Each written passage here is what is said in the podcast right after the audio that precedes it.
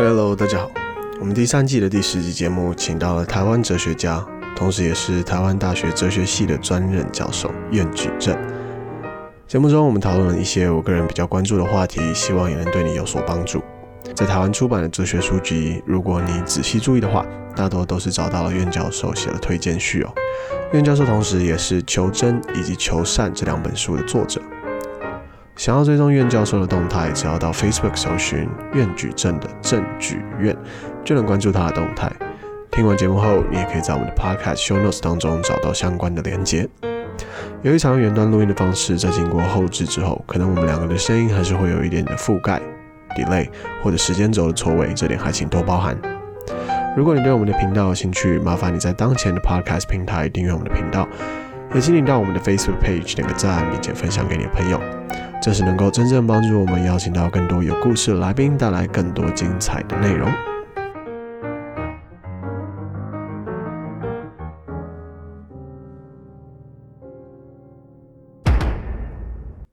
好，教授。哦，今天节目的来宾是一位台湾的知名哲学家苑举正教授，他是台湾大学哲学系的专任教授，同时在网络财经媒体《金钱报》的节目当中有着相当活跃的参与哦。那这五年以来，因为金钱豹的关系，我也成为苑教授的忠实观众。首先，先请苑教授跟我们听众打声招呼。嗨，呃，诸位听众朋友，大家好，我是台湾大学哲学系教授苑举正，很高兴能够与大家空中相会。我在这边的话呢，顺便照本宣科啊，说一下我对于哲学的看法。我对哲学的看法呢，基本上是我认为每个人都应该学哲学。嗯，那么我主要的理由呢是有三个方面啊。呃，我先强调我这个人呢，我强调的哲学是强调哲学一定要有用啊。我们做任何事情如果没有用的话呢，那么等于是在浪费时间。我们的生命很有限嘛，嗯，区区几十年，所以说做事情要有用。那我觉得呢，哲学呢非常有用，但是我。举出最重要的三个部分。第一个部分呢，哲学呢是思想上的行动啊。我们一般的学问当中呢，呃，大部分呢都会强强调那个用啊，是学以学以致用，嗯，的用。但是我们这边的这个哲学里面所谈到的用呢，是一种指挥型的用，就是说呢，你对任何事情呢，你一定要形成一个观点，要有一个看法，嗯。然后你才能够采取行动，也因为这个缘故呢，所以呢，每一个人呢，在遇到事情出来了，或者说是在空想事情的时候，甚至于在于已经发生过的事情的时候呢，都要能够回想、预做判断，或是能够自我反省。那么哲学呢，提供了很多前人的经验，所以呢，在这方面的工作是帮助很大的。这是哲学的定义本身。然后第二个的话呢，就是呢。我认为呢，我们本身，尤其是我们用这个中文呢，在这个沟通的，我们受的教育当中呢，呃，我想啊，这个教哲学的机会或是学哲学的机会就不多啊，不多。但是呢，大家要了解。哲学呢是万学之母，为什么呢？因为我们读书呢就是拿学位，而最高的学位啊就叫做 PhD，啊，我想这个 Patrick 应该也非常了解，这个 PhD 呢意思就是这个哲学博士的简称。也因为这个缘故，不用我多说，你就知道为什么所有的人要拿到博士的时候呢，他都应该称之为哲学博士。嗯，就是说所有的学问的起源呢、啊，都是哲学的，啊，也是因为这个缘故呢，所以很多人呢，就是在不了解自己为什么要读博士的时候呢，那么其实你读的是哲学博士，那么你当然有必要，啊，针对于你所要攻读的学位当中，先做一个预先的了解。这是第二个部分，这个第三个部分的话呢，我想强调呢，就是呢，哲学呢可以帮助我们拓展视野。为什么能够拓展视野呢？因为呢，我们的视野呢，原则上呢，主要是来自于两个源头了。一个呢，就是我们这个身体力行啊，经验、嗯、生活；另外一个的话呢，就是我们的想象力的发挥了。啊。嗯，那么所以说呢，有很多伟大的哲学家，像爱因斯坦呢，他就会认为啊，那个知识的起源呢，就是我们发挥想象力的结果。那你发挥想象力的时候，你不能乱想啊，你总是要有一定的方法，而这一定的方法呢，就是哲学的方法。为什么哲学的方法能够帮助我们拓展知识呢？最主要的原因就是我们哲学家们几千年来把他们所想的东西都不断的记录下来，称之为哲学史、哲学历史了。嗯，那么这个哲学史里面呢，是一套充满了前人透过思考所做出来的智慧宝典。啊，我这边所强调的智慧宝库呢，里面最主要就是说，你所有能够想到的意境啊，在哲学史中都可以找到。那这样子的话呢，省去了你很多胡思乱想的地方。所以我遇到了很多学生啊，他们来找到我时候都说，我原来就这样子胡思乱想，可是一上了你的课以后啊，发觉其实我一点都没有胡思乱想，因为很多人老早就想过了啊。然后呢，他们想的就会出现问题。那出现问题以后，提出了解答，提出了解答以后呢，就要检验。所以我分别呢，从这个哲学的定义，还有学术上的角度，还有从这个扩增我们的经验内容呢，来回答这个我自己呢提出来的第一个问题，嗯，也就是为什么每一个人都应该学哲学。是，而教授，其实我我要坦诚一下，因为我还真的不知道 PhD 他的、哦、他的那个解释是、啊、哦，是 philosophical doctor 吗？还是这是我第一次听到？他就是 philosophy doctor 啊，就是哲学博士。这个你如果不知道的话呢，那就足以证明啊，就是这个是很重要，因为你在 Google 一查就是这个 PhD 点 D 一点，就是它就是 philosophy doctor 的一个 abbreviation、嗯、简称嘛、嗯、啊。那这个的话呢，我可以告诉大家，就是说，你知道我们读博士最重要的就是要写一篇博士论文。嗯，是这个我知道。博士论文当中呢，里面呢，它只有一个要求，就是你这个论文呢，要 comprehensively original，就是要全面的具有原创性。嗯，啊，这个是博士论文的要求。硕士论文可能就就这个没有那么 original，但是也是有类似的要求，就学术工作。那博士的呃博士论文当中的这个全面的原创性的要求呢，就是你一定要那个。啊，相较于其他人在处理这个题目的经验里头呢，你要有独到之处，而这个独到之处呢，就是我们称之为 originality 的意思，也就是说是它就是有这种原创性。嗯，也是因为这个缘故，不管你是读的电机啊，不管你是读的历史啊，不管你读的是生物啊，那么他在只要涉及到博士论文的时候呢，他就就会涉及到。问你这个是不是具有原创价值？如果没有，你就不能拿到这个学位；如果有，你就会拿到。所以说，这个是有一脉相承的意义。一开始也就称之为哲学博士，就这样子来的。嗯，老师刚刚提到，呃，哲学是万学之母。其实从某方面来说，其实我是非常非常同意哦。因为，呃，如果你从呃我们的听众如果不晓得的话，如果你从科学角度来看这件事情，其实现在科学对于呃一个问题的检验方式，其实是从哲学而来的。就是你提出一个问题去检验它，一直然后到后面去证明它，然后下一个结论。这个过程是非常具有哲学性，这是一个哲 从哲学衍生出来的一种方法。嗯嗯、没错，所以从某种方面来说，哲学呃，它是一个对于现代科学的一种基础。当然，嗯，这个是因为它既然是所有知识的基础，所以不但说所有的知识都牵涉到哲学，尤其是科学作为现代的知识之母啊，我们觉得现代科技的力量非常大。但是他一开始他就有非常多的哲学问题。我最我举个最简单的例子吧。是我们一般来讲，这个我们现在的科学，我们讲的科技当中里面最主要两个，一个就是观察法，一个就是演绎法。啊，观察法就是强调它的归纳啊，就是观察看什么。最明显的学科就是生物科学，嗯啊，或者叫生命科学。嗯，那演绎的话呢，最明显的话呢，就是数理演绎，也就是数学的应用。嗯，那你在这个应用当中呢，有关于生物观察呢，你就会涉及到一个科学的本质的问题，就是说，你透过观察、透过归纳所得出来的结论，会不会是绝对没有出错的可能性呢？答案一定是否定的嘛，因为你科学会进步嘛，所以你这个现在到目前为止最成功的理论都是需要被推翻的嘛，嗯，对吧？这种呢就叫做否定的方法，这个就是科学的方法重要的依据之一，但是这是针对于应用观察上来讲。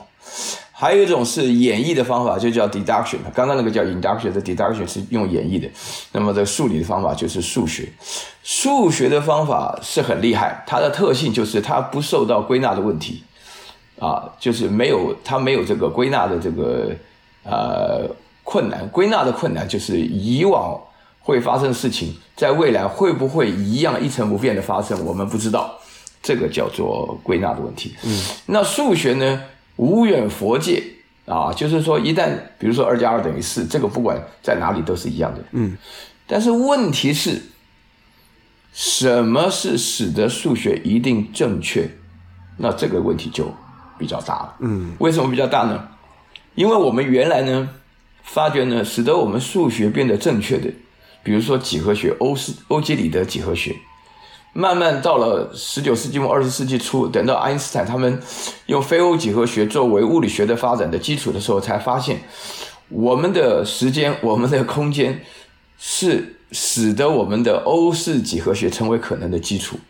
那如果不同的时间、不同的空间的话呢，那它需要解释的数学基础就完全不一样了。换而言之的话，这里面就涉及到可能世界。就是某一种系统代表另外一种可能世界，这个讲起来有点复杂。但是你最近去看一个电影叫《Tenet》，诺兰拍的《Tenet》的话呢，你一看就知道，就是说你在不同的理论下会出现不同的时空条件，嗯，有出现了不同的世界，甚至完全无法理解的世界。嗯，那么这个里面的话呢，你对于时间概念或者对于空间概念，是不是固定像我们看到的这个样子？科学的理论告诉我们已经不是了。可是我们在接受科学的过程当中，没有办法跳跃出我们空间时间给我们的限制来做思考。那这个就是哲学的妙用了。因为我们哲学家的话呢，很早很早开始就有这个 possible worlds，就可能世界这个概念。嗯，啊，就就是说很早就知道，就是说不同的数学系统其实它代表的就是不同的可能世界。所以从这个角度来讲，你要做高深的科学研究，无论是做生命科学的，或是做啊、呃、生物化学的，你都需要有一定哲学的理念，才能够让你的理论更能够贴近在发展的轨道上。嗯嗯，是这样的情况。嗯，听起来听起来是很吸引人的。那刚刚老师讲到，其实很多学生呃，其实。私底下都会自己胡思乱想，那今天就我就是一个胡思乱想的学生了。我挑了几个问题想要来请教教授，这样。嗯，我想第一个不敢当了。第一个问题是在新冠疫情肆虐的当下，很多人开始注意到政府权力的扩展哦。比如说最近一个比较鲜明的例子，我可能举两个例子好了。第一个例子是在加州啊。啊、呃，他们这个开始希望大家，呃呃，政府要求大家都开始戴口罩。那戴口罩的这个程度呢，是说，OK，你今天在餐厅用餐，第一个你已经在呃餐厅的外面了，你不是在室内哦，你是在室外。但是呢，你的口罩必须要在你上一口吃东西下去以及下一口吃东西下去之间，也就是咀嚼的以及吞咽的时间当中，他要求你把口罩戴起来。这个听起来就，我们一般人听起来就有一点离谱啦，对啊。然后第二个例子是，呃，最近呃，可能我们听众比较关于呃关心隐私权的话题，可能会知道最近这个 Edward Snowden，呃，在美国的第九巡回法院，他把这个判定下来说，当初啊，他。把美国 NSA 的这个呃呃动作哦，这个这个怎么说？他在窃听的动作，对窃听的动作呢，把它公诸于呃公诸于世。这个人啊，Edward Snowden。嗯，第九巡回法院的裁决是 NSA 是呃违宪的，或者说违法的。嗯，我我我忘记是不是违宪还是违法，总之是呃不 OK 的。那呃，这个东西在隐私权的这个领域上面，其实呃呃迈出了崭新的一步，那也有可能让 Edward Snowden 回到美国来。那我想，呃，我的问题是说，苑老师如何看待政府权利以及公民权利的争夺冲突？好，你举了这两个例子呢，他们的性质上不太一样。嗯，啊，一个呢是很具体的例子。另外一个是涉及到我们对于这个 rights individual rights 的这个定义上。嗯啊，但是表面上的话呢，都可以用个人的权利是不是可以无条件的受到政府的管制这个问题，这是他们这两个问题比较像，但是他们本质不太一样。嗯，这个 COVID nineteen 啊，它这个 virus 经过了这个将近一年的这个理解跟这个肆虐啊，我们现在应该得到一个共同的结论啊。啊，这个结论就是说，它的这个病毒的发展、传递、传染的过程呢，在我们哲学中可以称之为 naive realism。naive 就是很天真的，realism 的话就是一个实在论的。为什么用这个哲学的概念来解释它呢？就是说，这个病毒在跟不在，就跟你会不会引发新冠肺炎有绝对的关系。如果你被感染了，它潜伏一段时间，啊。比如说，他潜伏了十天到十四天，这也其实为什么隔离要隔离十四天的原因。如果说是有这个病毒，你就会这个会有可能发生更进一步比较严重的现象。那现在已经得到了证实，就是戴口罩有用，然后不采用社会距离的话呢，这个病毒的传染降不下来。然后第三个的话呢，就是比较。大家都知道，就是说，我们都在等着疫苗的期间，但是我们一开始对于疫苗抱持态度好像有一点过于乐观啊。这个要发明一个疫苗出来，要让这个整个病毒的进一步的复制、自我复制的过程要稳定下来，才有办法进行疫苗的发明跟创造了。那么，美国加州的这个规定，它涉及到一个问题，就是说，如果告诉大家在吃饭的时候，你有拿掉口罩的可能性的话呢，那你引发的结果就叫做前功尽弃啊！我举个例子你就懂了，就好像说是新冠病毒的传染，像是一排的这个 domino 一样，但但它是用火柴的，如果它隔的距离很近的话，一根火柴点的话呢，据说在实际上的影响的话呢，如果一个人完全不管的情况下。他大概在六十天内的话呢，就一个人不管在六十天的话呢，就会产生数百人，然后在接下来的六十天就变成数万人。嗯，啊，所以说这个发展的情况就是野火燎原，一发不可收拾。也因为这个缘故的话呢，所以尤其是在欧美国家，我不晓得为什么他们对于戴口罩这件事情非常排斥，就到今天还是有部分的地区在抗议啊，在示威啊。是。但是这里面所出出现的实际的问题的话呢，就是说欧美地区的话呢，二度爆发的情况比一度首次爆发还要严重，所以基于这种情况的话呢，他就是要其实是要宣告你说，除了你吃饭的时候不能把口罩一起吃下去的话呢，剩下的时间你都应该把口罩戴着。嗯，啊，他的意思是在这里。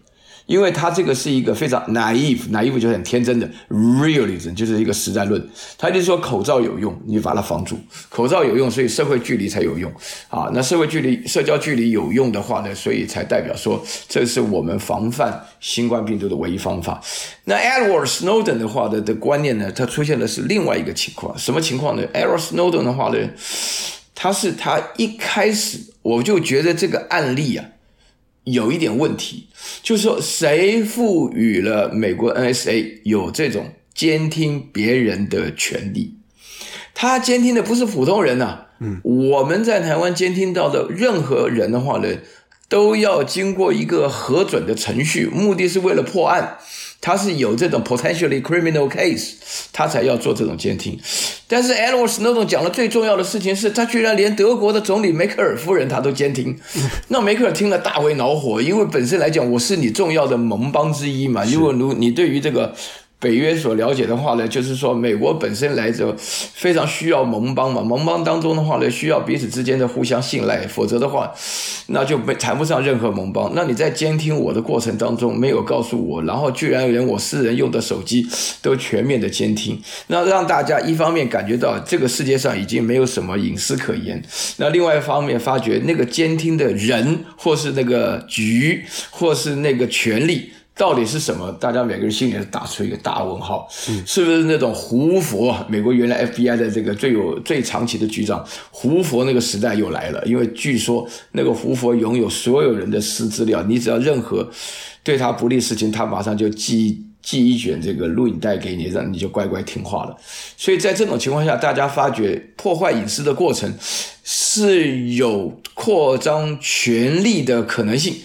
也是因为这个缘故，所以说的话呢，那么美国现在法院发觉，如果说是主权在民啊，那老百姓不能够被随便监听。也是因为这个缘故，有一个很有名的导演叫 Oliver Stone，曾经把这个 Edward Snowden 的事情拍成一个电影，对，也表示了美国的民间，尤其是电影界、好莱坞吧，对这件事情一开始就有怀疑的态度。但是我必须坦白坦白讲。那美国是一个民主的国家嘛，所以说这个事情对吧？Edward 这个 Snowden 他有可能因此而被获判无罪，可能回到美国去。嗯，但是他现在隐藏的国家在俄罗斯啊，俄斯，在俄国。那在俄国有没有 俄国有没有监听的事情？俄国有没有这个能力的监听？俄国有没有这种呃，俄国连下毒都有能力了，不要说监听了 啊，直接干的都有啊。那所以我是觉得说，这里面牵涉到另外一个层面，就是国家跟国家到底应该采用哪一种制度？那这个就比较复杂。但是我基本上针对你所提的这两个例子做一点分析。就这样子，嗯、是呃，可能有些听众不知道，我在这边解释一下哦。当初呃，NSA 美国 NSA 之所以会有这个权利，是因为在九一一之后，呃，美国的这个上呃的议会通过了一个法案，叫做 Patriot Act，哦。那基本上这个法案总结下来就是说，这一些不管是 CIA、FBI 或者是 NSA，只要打着反恐的名义。他可以有那个权利去对所有的人，呃，所有美国人民啊，当时那时候是写美国人民，或者是国外的人民进行啊、呃、搜索以及窃听以及收集资料，因为他的目的是为了监控与打击潜在的呃恐怖组织以及恐怖行动。嗯，那当然，Edward Snowden 后来呃引爆的这个事件哦，其实也受到呃在隐私权受到很大的关注。老师，我想回来聊一下这个加州的这个。嗯呃，这个口罩的问题哦，那我我我那个时候在胡思乱想的时候，我就会在想说，OK，那右派，我们说右派的人会怎么想？好了，他们可能会想说，不管在任何情形之下，人的人权啊，这个不应该受到任何的损害。今天你可以，呃。今天你可以推荐人民去戴口罩，但是你不能逼迫人民去戴口罩。更何况，当不戴口罩的时候，他会受到惩罚。嗯，那我呃，我不晓得老师怎么看这件事情。我跟你讲哈，这个事情呢，用左右派来区别啊，呃，听众可能不太了解。我稍微做一点解释，是就是左派右派的区分呢，是因为强调比较。观念保守的人，啊，他比较属于右派的，啊，比较先进的人，他属于左派。左派强调自由，那右派呢，就是强调这种基本的权利的维护。那为什么特别强调保守跟先进呢？就是其实左右派两派都很维护个人权利啊，individual rights，他们不分左右派的。但是这个比较保守的人会认为说，个人权利呢是神圣不可侵犯的。嗯，啊，就是 insoluble rights 啊，这个是一个 inalienable 这个这个观念。那这个这个左派的这个个人权利的强调比较先进，就是说我有没有权利去做这个事情？比如说涉及到这个这个这个这个这个 L 呃 LGBT 的问题，LGBT 的问题只是指那种呃同性恋或者说是那种双性恋人的问题。那这种的话呢，就是他们也都是一种个人权利的维护，而态度上也很坚决。但是这个不是重点，这个重点是这一次的 COVID-19 它很特别，什么特别呢？就是说，它不像 SARS 的那个病毒，SARS 的病毒你一招了以后，马上第二天就发烧啊，就肺炎啊，就要命了，所以它很容易防范，因为你马上就出事。现在这个 COVID-19 呢，它的潜伏期非常长。讲十四天，还少数的案例，都不到百分之五的人呢，虽然很少，但是他会潜伏期会超过十四天。嗯，那在这种情况下，他自己不管他严不严重，他会有百分之零点一的致死率，另外他有百分之三到四的发病率。啊，那这对于那百分之三、百分之零点一的人来讲是格外的 fatal，就是要命的。因为他针对的对象是，比如说年纪大的，听说还有针对男性的，还有这个慢性病的，像糖尿病啦，或者像高血压啦这些，你常常要服药的人，或者针对于年轻的，年轻的为什么？就是年轻的会在这种免免疫免疫能力反应过度的情况下会要命，所以它发生问题的可能性，并不是针对于单纯的会不会传染而言，是它本身病毒的性质，所以才会做出这么。严厉的戴口罩的要求，因为在欧美国家推动戴口罩，不但是示弱的表现，而且也违背了他不想戴的这个权益。但是没有办法，但是没办法，因为他如果不戴，他如果不戴这个口罩，就有可能因为他而传染。他可能完全没事啊，他可能被治愈，像 Donald Trump，Trump 现在完全被治愈。嗯，但是其他没有这么幸运的人，那这个问题就出来了，嗯、啊，所以这在在这里，嗯嗯，关键在这里。老师，可是有些人会说，政府或者是说公权力常常在一些特殊时刻，哦，不管是我们刚刚讲的九一啊，或者是现在的、嗯、呃新冠疫情的当下，在这些时刻，政府很容易去得到一些特别的权利啊，因为因为因为状况特殊嘛，但是嗯。他有些人会担心说，当这些权利一旦人民给予出去给政府管控的的的的，的权利之后，就拿不回来了。比如说我们刚刚讲的 Edward Snowden 这个 Patriot Act 就是其中一个经典的例子。这个案子他打了十年有了吧？可是在这这十年当中，NSA 还是继续做这件事啊。那我不晓得老师你怎么看这这件事情有解吗？我告诉你啊，这个事情啊。应该说来是无解的了，嗯，为什么呢？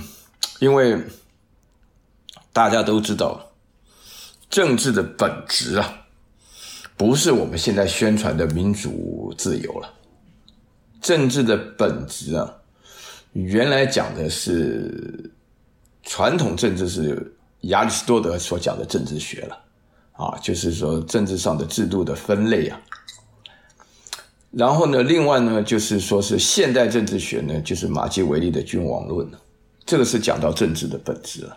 嗯啊，讲民主自由的话呢，基本上因为它政治的本质就是 governing，就是要统治，统治的过程当中，当然是要有效了。最主要的目标的话呢，对西方国家是抽税了，啊，对于东方国家来讲的话呢，就是有效的治理了。就我们传统历史当中，圣君贤相，嗯。强调的都是治理怎么样达到效果，治理只有一个目标，就是老百姓能够活得好、安和乐利了啊。所以说呢，所有的君王只要暴虐无道啊，那么基本上就没什么好下场。那么老百姓活得安和乐利的话呢，就是觉得进入盛世。这个进入盛世当中的话呢，要达到安和乐利的话呢，就是不准少数人威胁大多数人了，对吧？嗯。所以说现在就是连美国在内，那其他国家更不要讲了。为了要达到有效的治理，啊，effective government，那你在某种情况下的话呢，你表面上看起来要觉得大家表面上一片祥和，实际上你已经做了很多事情。所以这当中的话呢，私下做的很多事情的话呢，包含问讯啊，包含监听啊，包含这个部件啊，啊，玩的像无间道那个样子的话呢，这种事情都是有可能出现的，什么间谍啊、特务啊都有。是。这种呢都是比较不能见光的治理方式，但是它的目标目的就是为了所有的人能够安和乐利，理论上是这样子啦，对不对？你也不会反对。所以说以这种情况来讲，这个问题是不会解决的，因为人呢，我告诉你啊，人有一个本性啊，其实真的还挺犯贱的，就是说你让我，你叫我不要做这个事，我还还真的有人偏偏要去做，嗯啊，为什么大家这个没有办法达到都都听话的一致的这种想法？啊，就是说，才能想为什么要有法律呢？这法律就是要让大家，法律不是完美的了，法律缺陷多了，但是法律能够保证大多数人的生活上，啊，可以达到这个基本上的要求，所以这个才叫法律嘛。所以法律所谈的就是要要很有效。那你现在这个。Snowden 的案例里面出现的，就是说比较高层的法律判他其实没有违法的，而且监听的人是违法的。那这样子的话呢，就涉及到一个更深层的，也是一个哲学的讨论，就是人需不需要隐私？那如果人这个隐私对人来讲是最基本的权利的话，如果你承认这一点，那你就要尊重他的基本权利啊，啊，比如说我有特别的癖好啊或什么，那属于我自己的，跟别人无关的，我可不可以保有它？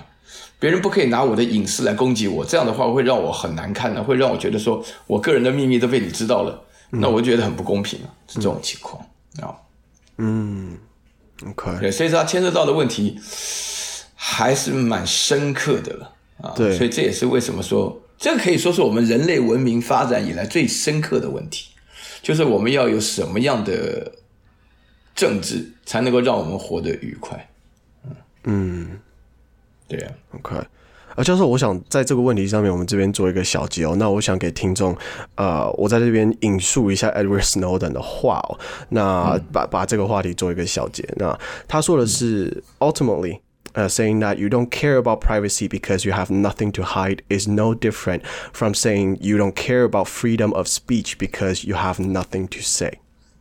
好，我把这句话就放在外面那边，请大家自己去自己去思考哈。好，那我们下一个问题哈，呃，今年社群平台的兴起啊，社群平台这些包括 Facebook 啊，或者是 Instagram 啊，或者是 Twitter 啊这些东西哈，那他们已经成为大家生活的一部分。但是近期当有某一些人的意见和想法与这些社群平台的理念不一致的时候，很多的发言因此被禁止哦。那这些禁止的的这个 criteria，就是它的那个这个条件，也是让人匪夷匪夷所思、摸不着头脑啊！我举一个简单的例子，在 Twitter 上面有一个账号叫做 Unity 二零二零啊，U N I T Y 二零二零啊，四个数字最后，他在呃前段时间发了一个推文哦，那简单的说就是说，呃，这也是台湾呃一直以来的困扰，就是说。在民主党与共和党之间，能不能有第三选择？哦，他提上这个想法，然后他就被推特给封锁了。嗯，那更不用说最近这个拜登儿子的这这些丑闻啦，呃，呃，也也是在广泛的在 Facebook 和 Twitter 上面被被呃。查封啊，那我想问的问题是，老师，这些平台的动作显然在左右派之间，呃，在言论自由的这些话题上面遭到夹击哦。那我不晓得岳老师怎么看待社群平台，呃，对于他使用者禁言动作以及这些平台的社会责任？这个你现在提这个问题，我也很感兴趣。为什么呢？因为我在台大教科学哲学的嘛，我们其中呢。就是有特别的一个项目，就是在思考科技对我们的生活中会产生什么影响啊。那已经发生过的影响，当然也出现过的问题，就已经想到对策了啊。比如说我们反核，就是因为大家好奇发明了核子弹，然后后来发觉这不得了，这一下子会把全世界都毁掉，所以就有这种反核的态度。这个跟科技哲学相关。那你现在讲的是另外一个崭新的层面，就说 Internet 的出现，网络的平台的出现。啊，各式各样的平台的出现，那涉及到我们在获得资讯的过程是不是绝对的自由的问题？啊，那有一些，当然大家讲说是不对的嘛，因为你涉及到，比如说，呃，色情的啦，或是暴力的啦，或是最近在法国发生的事情啊，就是当你在介绍言论自由的时候，他会觉得他。的这个宗教的尊严受到了影响啊，采取用这种极端的方式来报复啊。那这种的话呢，就是被 induced anger，就是说让他们产生了这个这个这个 indignation，就是让他们会容易，就是看到文字容易产生愤怒，觉得受侮辱了啊。那么这种言论呢，就是其实表明了就是挑衅，非常 provoke，非常挑衅的，所以说这种是不允许。但是有出现另外一个问题，就是说这个是一个 is a matter of degree。这是一个程度的问题，而这个不是一个是不是的问题，啊，那这个是个逻辑上最根本的问题。比如说，我问你说，你是不是台湾人？你是还是不是？那你要先搞清楚台湾第一。比如说，你有没有台湾护照？有有有，我就台湾人。那这个是有跟没有。但是你问另外一个角度来讲，说你在哪一种程度上你是政治中立的？啊，那这个问题就涉及到程度上的问题。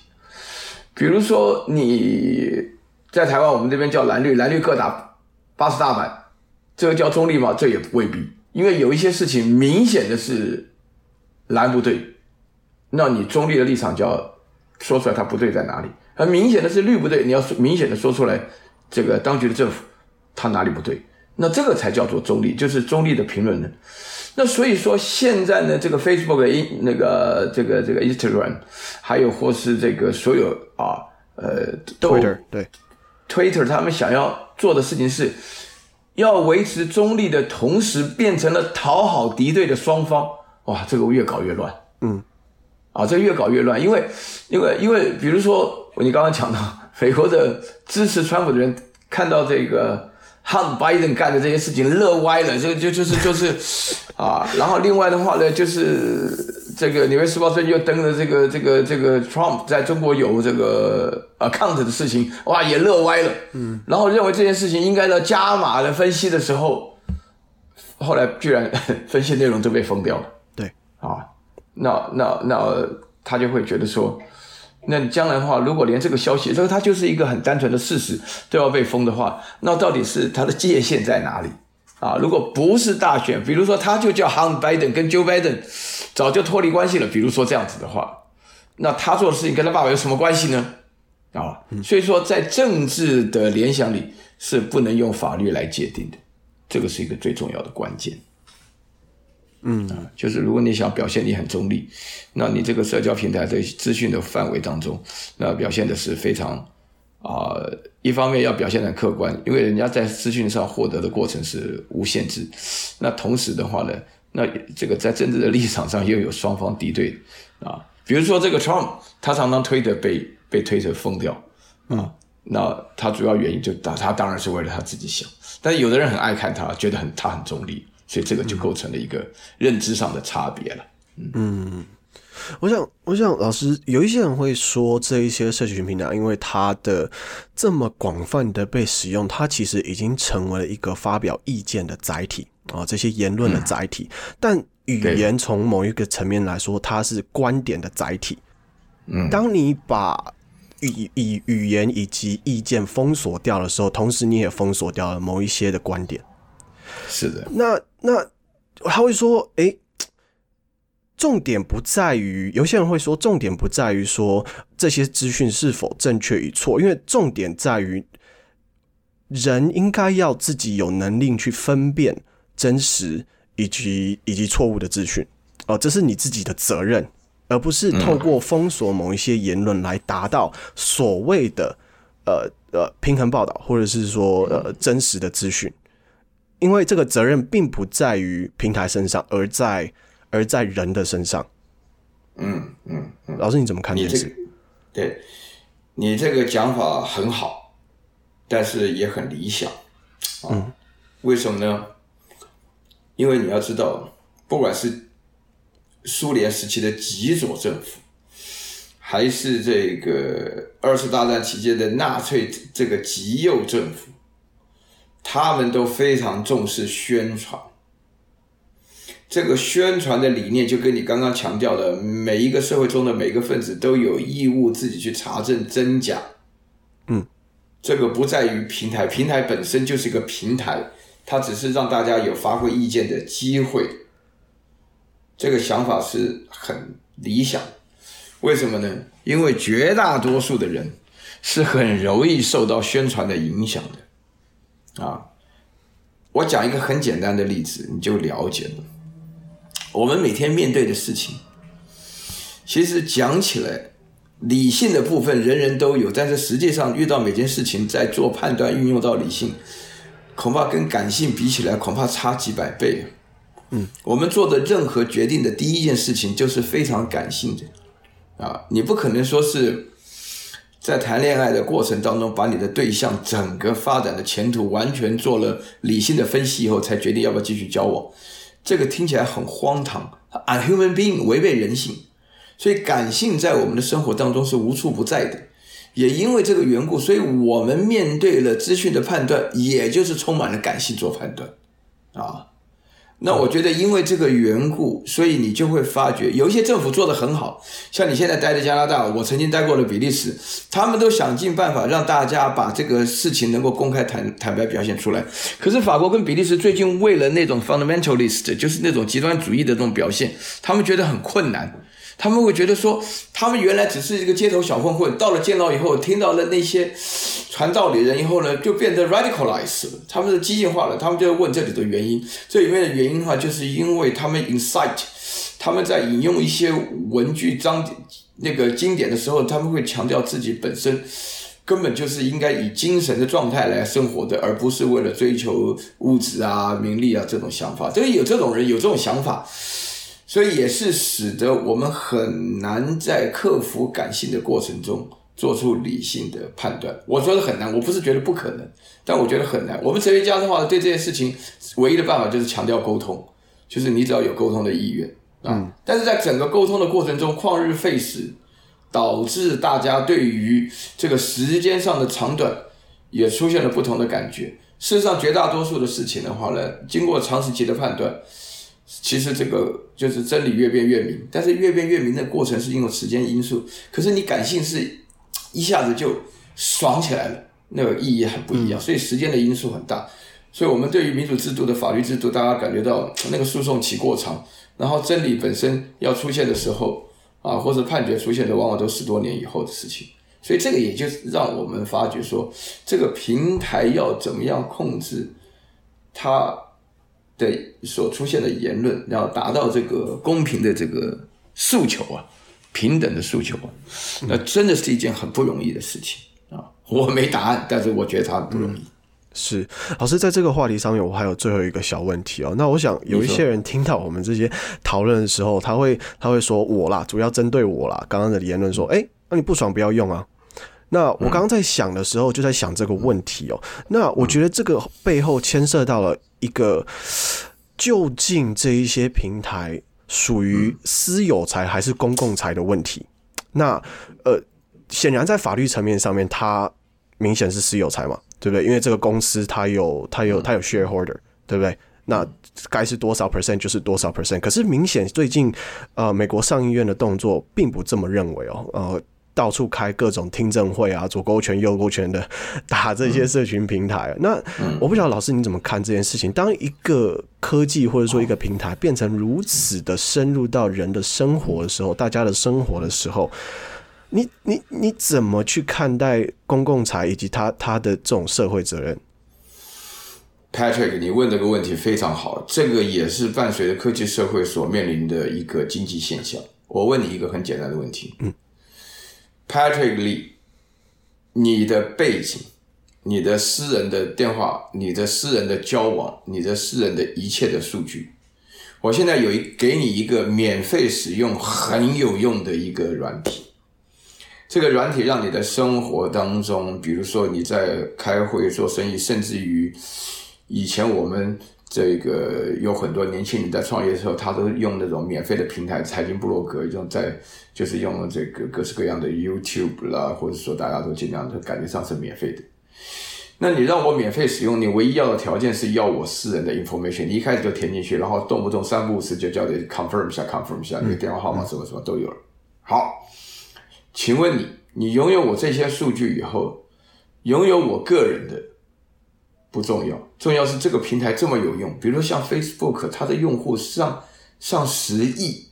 请问你，在下面三点：第一个，在大数据的计算上，在广告的收益上，还有一个是最重要的，在整个行为的导向上，它都有很明显的力量。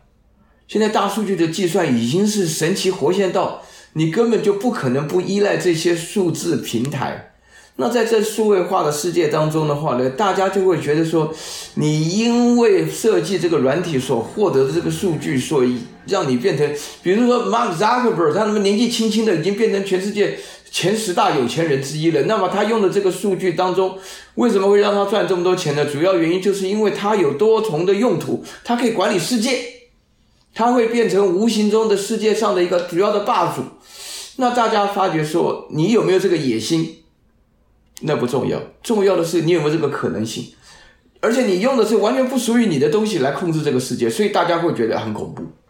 也因为这个缘故，大家会发觉说，不但在数字上要限制你，啊，这个不是单纯的托拉斯法案，或是你公司太大的问题，嗯，而是说这个在人性上，比如说我举一个最简单的例子，大家会发觉我们每一天用的 APP 非常多，你看到的资讯当中啊，不管你用什么 APP，它给你提供的便利性是你以前所不曾拥有的。嗯，你要享受这种新闻，你要享受这种方便，你要享受各式各样的这种以前不能想象的情况下，那请问你在享受的同时，你知不知道你交换的是什么？你知不知道你作为一个小老百姓是一样有价值的？哪怕你只有零点零一分每分的价值，但是如果十几亿的话呢，每一天每一天所产生的价值多少，你自己完全不知道。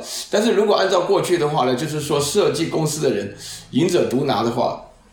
那这个出现了一个很大的问题，就是说，首先第一个就是财产到底属于谁的？那第二个，你在政治上如果有企图的话，或者别人透过你这个平台有企图，或者跟你买这些数字的话，你在政治上的影响，那就不是经济上问题。还有第三个最严重的是，这个是整个社会上的一个数就 digitalize 数字化以后的结果是什么呢？基本上贫富的差距就固定了。啊，你要知道，这个是社会中最大的问题，就是说，拥有平台就等于拥有一切。所以说，很多政府在做的事情，有的把它当成经济事件，有的把它当成政治事件。不过，我觉得最严重的是社会影响的 social impacts 是最严重的，大概就这个情况。所以现在就是防范于未然呢。尽量给他们罚了。这个 Famke 就是美国这几家跟这个跟 Internet 相关的公司，就要想办法限制他们了。关键就在这里了。嗯，尤其是欧盟进行的动作频频哦。那我想刚刚，对欧盟，我再补一句哈，欧盟当然要禁止了，因为这些全是美国公司啊。啊 对，这倒是真的。嗯、对呀、啊，他当然要禁止了。是，你要知道，我在欧洲，我八零年代在欧洲读书，欧洲人看不起美国人。现在呢，到了二十一世纪，美国人看不起欧洲人了。嗯嗯嗯嗯。是，就美国最强的时候，欧洲人还得意的很，啊，等到美国最乱的时候，哎，现在欧洲人一点地位都没有了。嗯，这是挺有趣的。呃，老师，你刚刚你刚刚提到呃，对话的过程旷日费时，那我想这是一个完美的转换 转换话题的的时间点呢。我想呃，不管在美国或者是在台湾啊，部落主义啊，tribalism 越来越兴盛。那很多时候我们在当别人的意见哦。呃，跟自己的意见出现冲突、出现差异的时候，很多人就会马上指控对方是什么什么派啊，对方如何如何啊。最经典的案例就是就是川普呃指控拜登是共产主义嘛，嗯，left，extreme left，呃，Antifa 什么的，对，那那那那拜登就是指控川普是这些 Proud Boys 啊，极右派的的代表人。那这那显然。当然，他们因为是因为选举的关系，或者是辩论想要胜过对方的关系，但是，呃，这这个现象在一般我们生活的时候并不少见，并不少见。那这很大程度上削减了对话的机会。那韵老师如何看待这些问题啊？那这对于社会有什么样的影响？你这个问题啊，我们可以分成两个层面来看。第一个就是 tribalism 的发生是不是很自然的？啊，那第二个问题的话呢，就是这个自然的发生啊，也就是说，tribalism 对于其他 non-tribal 就不属于我这个族群的人，会不会构成伤害？啊，那么这是两个层面的问题。那我第一个层面呢，我可以告诉你，每一个人对于自己的要求都是一种归属感，这个不能够拒绝别人有这个归属感。比如说，I'm proud of my family, I'm proud of my country, I love my country，嗯，啊，I love my city，这种常见，你常常看到有人穿的这种衣服，就会觉得说是很多人会觉得说啊，美国人特别爱国啊，或者说是美国人的这个，或者说是这个，我们在台湾也是一样，就是对于这个族群啊，特别感觉到骄傲啊，或什么样啊，我自己也有这种现象，有这种心理啊，就很正常。啊，比如说，呃，你你你你你你你这个这个这个力量当然是也是很神秘的，就是你的语言呐、啊，你的归属啦，你的族群啊，你的宗教啦，啊，那么跟你成长的过程有一定的相关性，所以你喜欢它，你宣扬它，啊，觉得很骄傲。这个是这个 tribalism 它这个起源是来自于这里。可是有一些人的想法，他很不但是很固定的，他甚至很僵化的。他认为他是最好的，the best among all，啊，然后呢，听不得别人跟他不一样的意见。所以这个其实不是 tribalism 的问题而已，这是 intolerance，就是他不能够容忍别人，不能够宽容。有的人的话修养好一点，表面上装得很还可以容忍啊，大多数人也都这样子。但是还有少部分人的话，他连装都不装的，呃，直接呢就是表现这种 tribalistic 啊、呃、mentality 的话呢，嗯，就是这种这种族群主义的呃心态上，他觉得是一种肯定这个族群的一个方式啊，这个肯定这个 tribe，那这当然表现的方式就比较。原始一点了，为为什么说用原始呢？就是因为这个 tolerance 啊，在我们这个文化当中哦，因为我们没有宗教，我们很少为宗教打仗，所以这个 tribalism 这个问题在我们出现的时候，都会觉得西方在那个宗教上的对抗有点莫名其妙，就是打了几千年的这种这种战争，觉得因为我们没有这种这种这种生呃空间跟时间来体会这个里面的可怕。啊，但是你讲的 travelism 当中最明显当然就是宗教的问题，所以我们对这个问题了解的话，我们现在顶多就是政治的立场啊、社会的立场啊，啊，或是经济立场。我们这个文化当中对经济立场也不明显，就有些人就是也不敢太张扬啊，所以我们的 travelism 是比较不那么严重的啊，这个跟其他的国家情况是不太一样的。嗯，那你这个的话里面涉及到的问题就是我刚刚所提到的那个 tolerance。啊，你因为文明的进展是一个宽容不断增加的过程，啊，你一定要记住这个观点，就是说，宗教上问题打来打去没什么解决方式，那么一定要接纳别人，就是 we agree to disagree，嗯，这个就代表一种风度啊，代表一种文明啊，代表一种态度啊，啊，代表一种进步啊，这个观念。那除此之外的话，如果你不要文明，不要这个进步，不要这种生活的态度，呃，你要做很保守的想法，那这种人的话呢，当然有，但是大家仔细一想，就他是违背历史潮流的嘛，所以说也站不住脚的嘛，啊，就这样子。嗯，老师，你刚刚在讲的时候，其实我想到一个一个一个问题，它关于它关于民民主的制度哦，就是。嗯民主的制度好像从某方面来说，它要求呃生活在这个制度下面的每一个人民啊，不管是政府官员也好，人民也好，反正就是人啦，每一个人都有责任去对话，都有责任去表达自己的观点。那嗯，透过这个对话的方式，才有可能产生共识，而最终让。呃，政府成为人民意志的载体，而不是反过来。我不知道，我这个这个这个想法还没有很很很全面的去想，但是我只是刚好想到这个这个这个事情。好，你这个问题叫做积极的民主 （positive democracy）。你就认为说，你要活在这个 democratic society，你要活在一个民主社会里头，你一定要有很积极的 citizenship 啊。就是说，你现在是公民化了，你就要勇于表达你的想法，勇于表达你的意见啊！这个不是单纯就是消极的一种自由，是积极的自由啊！你的意思就是说，我们都有义务要表达我们的想法，表达看法。嗯。但是你不要忘了，民主社会当中是 leave me alone 也是一种自由的表现方式。是。嗯哼。啊，就是说，你知道这个，你问的是这个问题。只有一种例外，在哲学史当中，古希腊的城邦，它是一种例外。为什么呢？因为他的城邦的 citizenship 是建立在 slavery 上的，就是每一个公民他有七八个奴隶，嗯，这个公民他拥有的这个气质叫高贵的气质，希腊文叫 arete，arete 就是英文里面的那个 aristocracy 的字的由由来了，那个本源，就 ari 就是高贵的意思。如果你今天活在社会当中，你有高贵的公民权，你去看到傲视一切，你觉得参与政治是你唯一表现你公民的方式，你当然有义务要说出所有你想的方法，然后做最完善的沟通。这个是给你这么高的公民权的主要原因啊。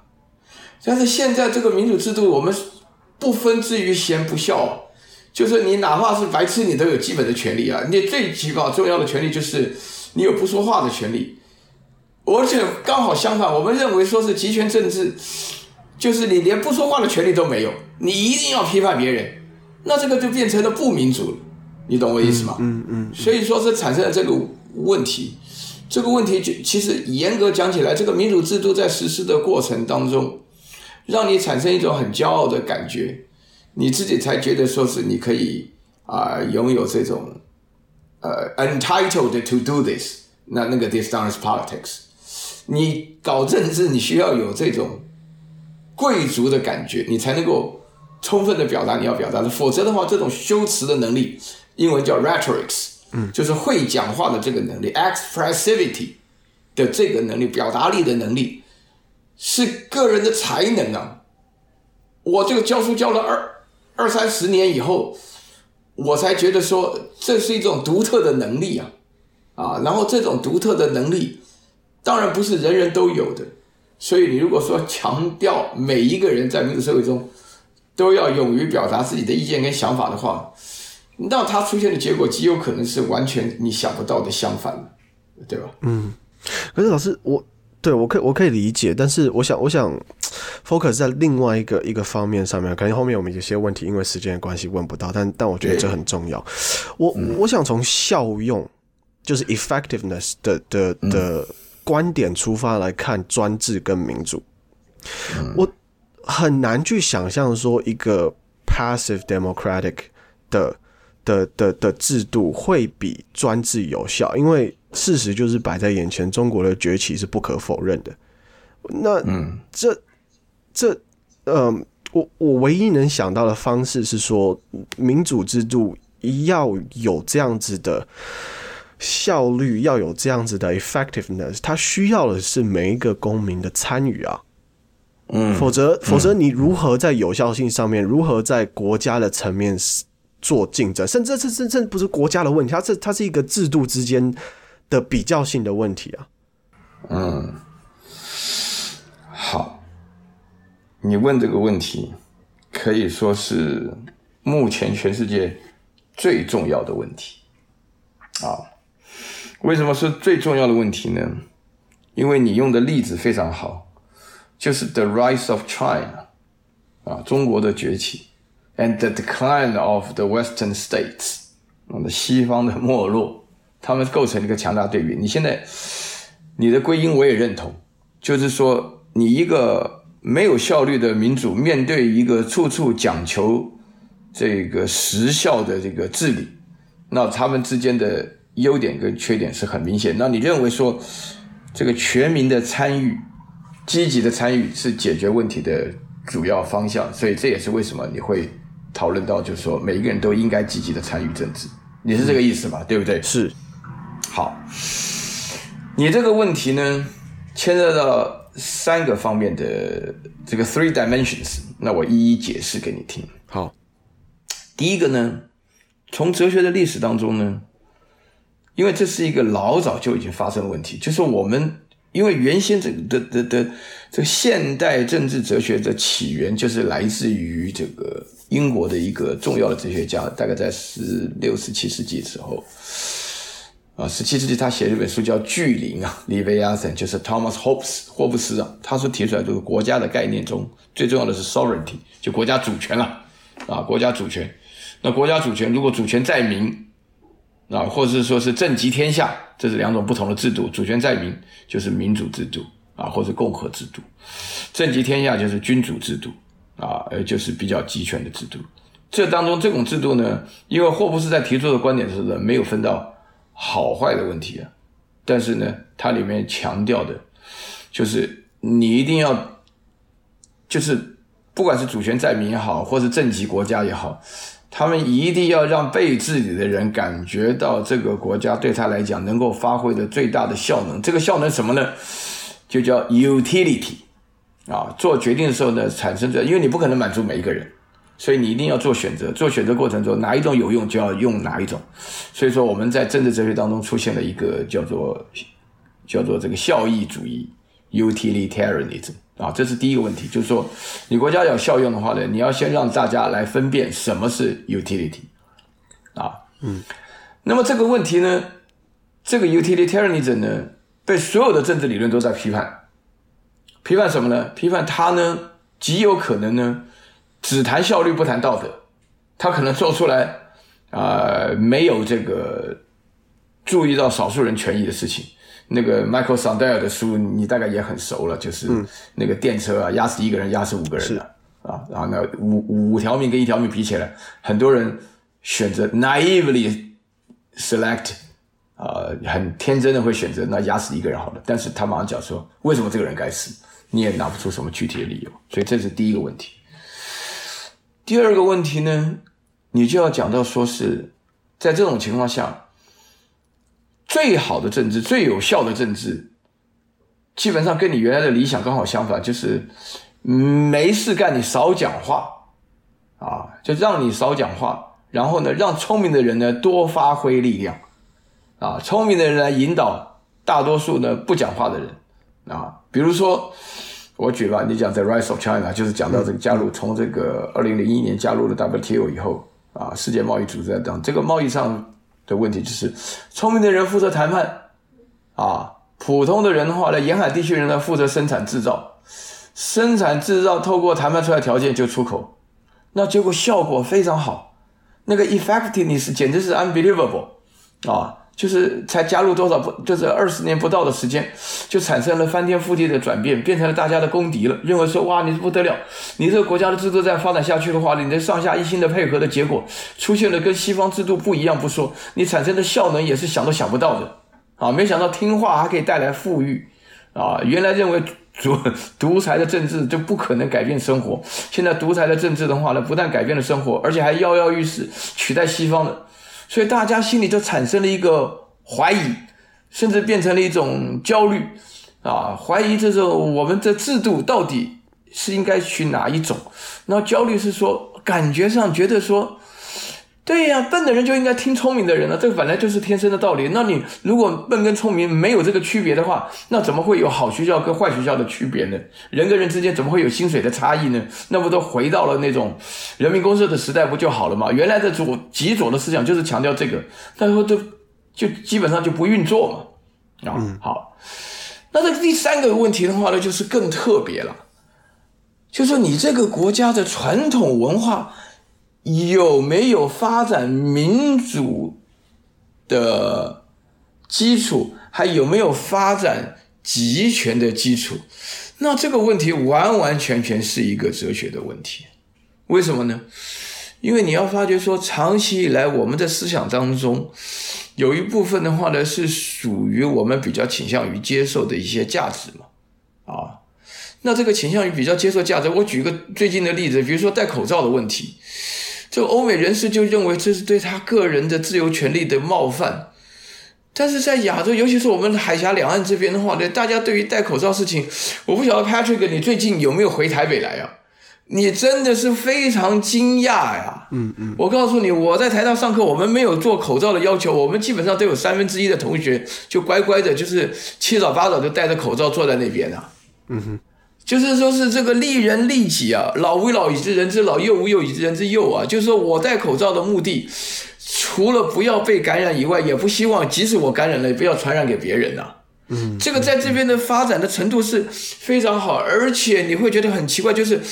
几乎就是全世界，我们这个海峡两岸是在整个抗疫的过程中是最成功的啊！关键就是老百姓听话，全面的配合，没有一个流氓说怎么啦啊？不戴口罩你要干嘛？什么没没完全没听过这种事儿，嗯嗯嗯，哎，没就就没听过这回事儿，不像是哇，外国几乎天天示威抗议，私人也抗议什么的啊，那一发不可收拾。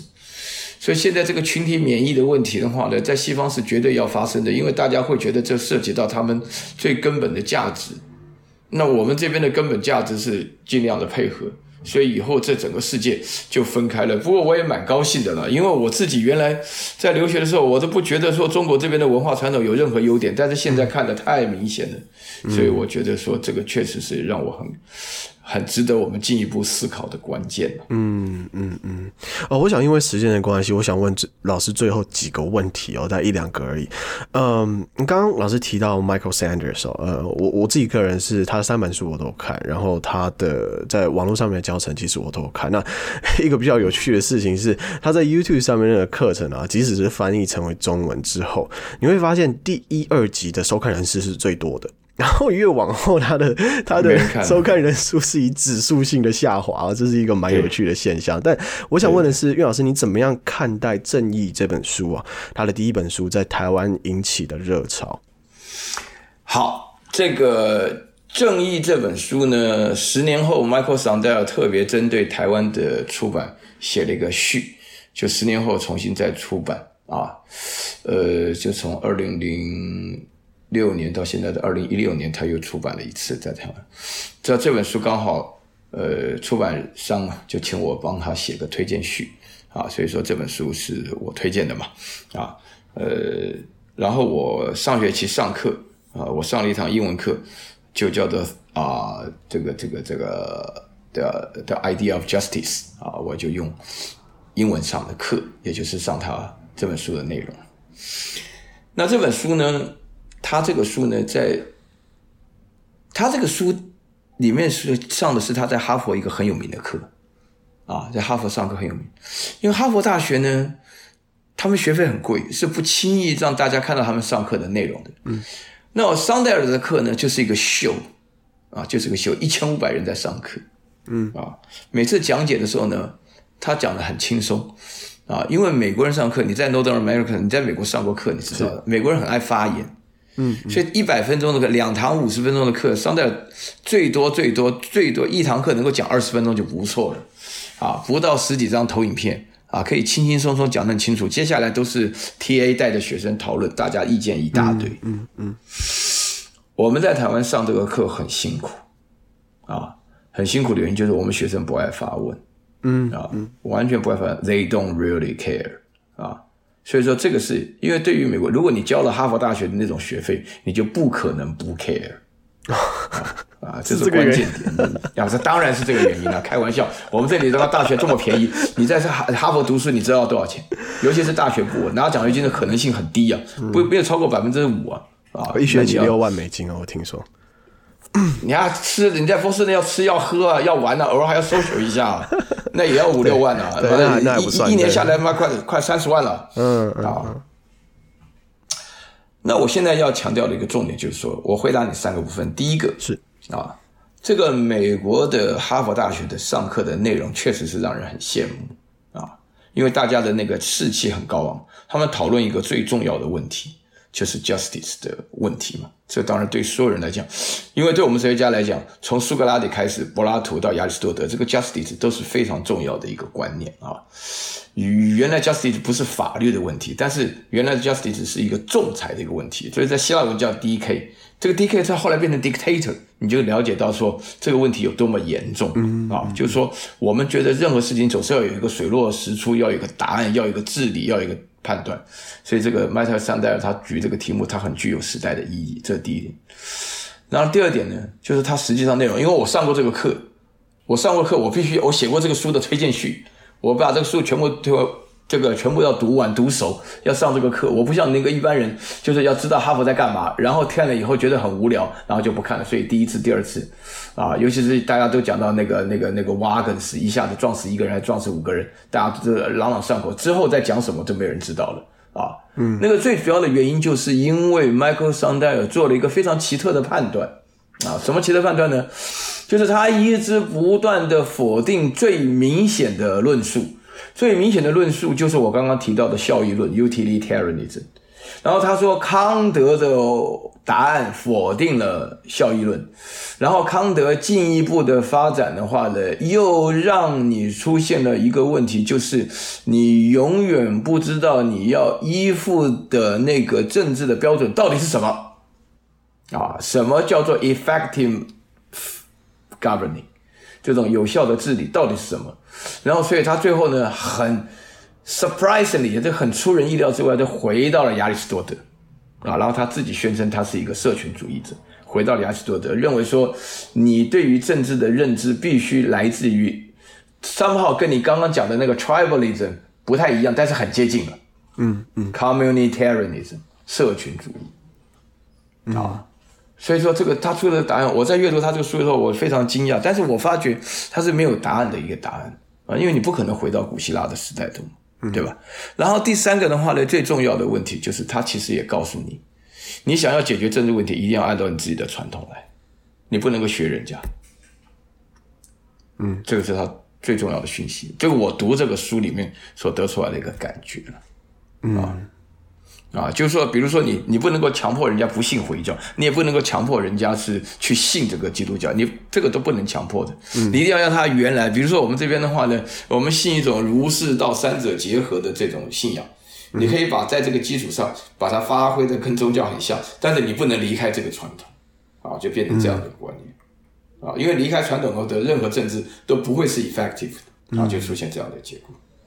在认知上来讲，那对于正义的讨论，他就会认为说，任何的传统中对于正义的讨论都很费心，都很精力，都有他们的理由。但是如果你真的要 once for all 能够达到一个真正的理解情况下，你必须要跟你自己的，呃，就是说你要问到你自己的一个问题。就是他讲到一个问题，就是说，你所认知的一个事情，它本身在你的理解当中，它的存在的目的是什么？啊，他是他的这个这个目的，这个就是他的目的论。我们英文叫 teleology，就是希腊字那个 telos 的观念，就是你的目的是什么？你拥有政治的目的是什么？就我也是在谈的啊，老百姓要能够活得安和乐利啊啊，那么当然就对于这个政治上的觉得评价会比较好。那这个观念在哪里都不例外嘛。对，那这种观念就是叫正义，就是这个观念变成这个样子。嗯。啊，老师，因为时间关系，我想真的真的想要问最后一个问题，那我希望老师可以花一点时间帮我们做说明哦。这是一个方法的问题，那这个问题是。什么是辩证？其中分为哪一些派别哦？哦，那我们如何在生活当中应用？我想刚刚呃，经过那一些呃话题的讨论，大家都应该可以很明显感觉出来，就是一个辩证的一个呈现哦。那呃，我我在访问之前，其实有跟老师做一些讨论。那那这边说的辩证是 dialectics 哦，就是呃追求真呃真理的一个过程哦。那我我自己也稍微做了一些研究，然后呃。它好像粗略的分为三个派别，什么设问法、唯唯心唯物什么，我不晓得我讲的对不对，老师你可以帮我纠正一下。对，嗯，好，这个我们哲学在进行的过程中，是强调的方法，呃，是有标准答案的。啊，不管你是唯心唯物啊，不管你是干什么的，不管你是归纳也是演绎啊，什么都无无所谓。但是我们的重点就是要论证，论证就 argue argue。嗯，那你论证所依附的方法呢，就是辩证法。啊，所以辩证就 the method of dialectics 啊，dialectics。这个辩证法呢，当然你讲的就是 dialectics 里面了。为什么这是唯一的方法呢？因为呢，这个在辩证的应用上来讲，这个中文的翻译上，因为大家辩啊，就会觉得辩论的辩证化了就是证明啊，就是觉得说一定要像孟子讲的真理越辩越明，他不是这个意思啊，他没有越辩越明的意思，他的意思是说，我们呢用语言呢。相互沟通，互相质疑呀、嗯，辩证里面当中那个关键，那个 argue 就是我否定你，你否定我。啊，你可以听得出来，一个真正的好的哲学家，啊，一个好的哲学会议，通常就是直接那个发问的人听完演讲的第一个问题就是说，I totally disagree with what you say。啊，常常会出现这种方式，先下马，因为这种否定的方法。嗯让人家就是那个讲者会非常 vigilant 啊，他就会发觉说，然后你要批评别人，你一定要能够说出来别人的重点内容，那这个也是一个很重要的一个观点。所以这个说出来别人的思想跟内容，然后你很清晰的透过语言表达出来，那么所出现的一个结果，就是他一定要用很清晰的语言来回答你对他的批判。所以这个互相否定的过程就叫做论证 （argument）。所以说这个辩证的过程，其实讲起来是跟我们那种乡愿的传统是不太一样的啊，就跟这个就是说讲好话啦、做好事啊、存好心啊，跟这种三好原则是不太一样的。但是这种否定的方法是来自于苏格拉底啊。这种否定方法有一个特别的名称，叫 Elenchus，E L E N C H U S，Elenchus。它是一个很重要的方法，就是说，只有在否定的观念下，才能够让我们的思想能够深入。也是因为这个缘故，所以我个人慢慢内化了这个精神。我们哲学家喜欢讲跟别人不一样的东西，嗯嗯，不喜欢照本宣科。比如说，哎呀，Patrick 啊，你问的问题真好啊！哎呀，我这个都不太懂啊。你现在问的问题啊，我我如果讲不对的话，你随时纠正我。我们没这一套。我们一开始就讲，你这个问题，你是不是讲这个意思？如果是这个意思，你就犯了如下等等等的错误。嗯，啊，就是这是一个讲。那因为因为这种方式，在否定的情况下产生的压力，让你不得不思考。我刚刚说过嘛，我今天回答你第一个问题就是，我的定义，哲学就是一个思考的活动。那你怎么样逼人家思考的？一般没人人没事干，他不思考的，那就是被否定。你觉得难看了、难过了，你就要思考，嗯嗯，对吧？就是说是这个，我们通常来讲啊，我们认为是这个启发是 heuristic 啊，然后这个互相辩论这 eristic，就是说要能够让大家彼此之间。言论上是有冲突的。其实你刚刚问了我很多有关于民主制度应该如何进行。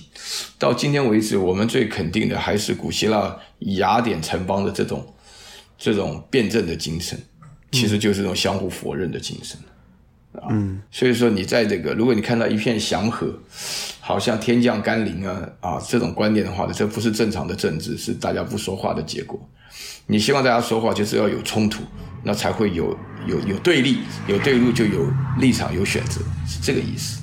嗯，是老师，你刚刚讲到古希腊，我不得不联想哦，到后来他在伯罗奔尼撒战争跟斯巴达的冲突，最后还是被打飞了。嗯、哎呦，我跟你讲哈，呃、如果你读了那个 Thucydides 啊，修奇底德写的那个伯罗奔尼撒战争的过程啊，嗯。那你就要知道，就是说政治有很多地方是让人很无奈的了。嗯，啊，这个你也是完全可以理解的。是政治为什么让人觉得很无奈呢？就是因为讲求自由啊，讲求这种民主的雅典，终究不敌那个讲求全民皆兵、军国主义的斯巴达嘛。嗯，啊，这个结果也就是如此了。啊，但是当中的细节啊，大家都觉得很遗憾。不过遗憾是遗憾，但实际的情况也就是，至少在这个书的记录当中是这个样子，对吧？嗯，是。是，嗯，好好好，今天非常感谢呃苑教授的分享哦。那苑教授，我知道，谢谢 Patrick，我知道苑教授本身也有出了两呃两本书，我应该是更多了，但是我知道是两本书，《求真与求善》各分别是两本书，现在在博客来、成品与金石堂线上都可以做购买的动作，所以大家如果有兴趣，都可以上呃这个网络书店做购买的动作。那他们也有推出电子书的这个方案让你选择。另外呢，呃苑教授在 Facebook 上面是有一个呃。应该是应该是独立经营的这个的这个专业哦，那他他的名字叫做院举证的证举院，抱抱歉，我要念慢一点，很有趣很有趣的名字，对对对对，院举证的证举院哦，大家可以去 Facebook 上面查询一下哦。那我们今天当然提到的所有资源和连接，我们都会整理出来放在 Show Notes 当中，供大家去查询哦。那今天我们讨论了一些我个人比较关注的问题，或许你不敢。或许你不是很关注，但是在这个世界、这个社会当中的问题，其实远远不止于我们今天所讨论的东西啊！不，不管是关于堕胎权啊，或者是 LGBTQ 呃加的这个的这个认定问题啊，以及呃，我我丢出一个还还蛮有趣的东西，大家可以去想一下喔。最近在这个呃美国，也不是最近啊，前几年呃，最有一个在美国的自由搏击圈，呃，有一位男性去做了变性手术。进而参与到了女性的自由搏击竞技当中。那显显而易见的是，他只只他他直接把那些女性的竞技者全部给揍飞了。因为事实上，他的他的 他的身体的能力还是属于一个男性的能力。男性跟女性在生理构造上面，以及以及肌肉的表现方式上面，还是有差别的。这点是不得不承认，这是科学已经证明了的事情。所以。大家可以去想一下这个问题哦，就是，自我认定是一件事情，我也很支持。但是你你你如何去界定说，OK，我今天自我认定自己是女性，但是我我今天就去参与到，我本来是一个男生，嗯、但我参与到女性的这个竞竞技赛事当中，还蛮有趣的，大家可以想一下。那哲学提供了我们思考的方式和方向，你可以同意或者不同意某一派的说法，但是我希望所有人都可以有机会完善自己的想法，然后完善自己的观点。嗯、那这个的前提是大家需要有对话。啊，可以辩论、嗯，是的啊，你可以在茶余饭后的时候随便挑一个题目来，大家大家来讲一讲哦。你可以跟自己的女朋友、嗯、跟自己的老婆，哦，算了，不要跟女朋友，不要跟老婆，你可以跟你自己的朋友 哦。这个有婚姻生活的问题，跟自己的朋友一起来讨论这些话题。是的，是的。我常常觉得那个时候是呃一个饭局当中最高潮的部分，我觉得蛮蛮好玩的。那嗯。通过这样的方式来达成，来来真正在社会议题上面完成人与人的共识和连结哦。那今天就在这边结束，谢谢苑教授。好，好，谢谢 Patrick，谢谢大家的聆听，感谢大家，再见，谢谢，谢谢，谢谢，拜拜。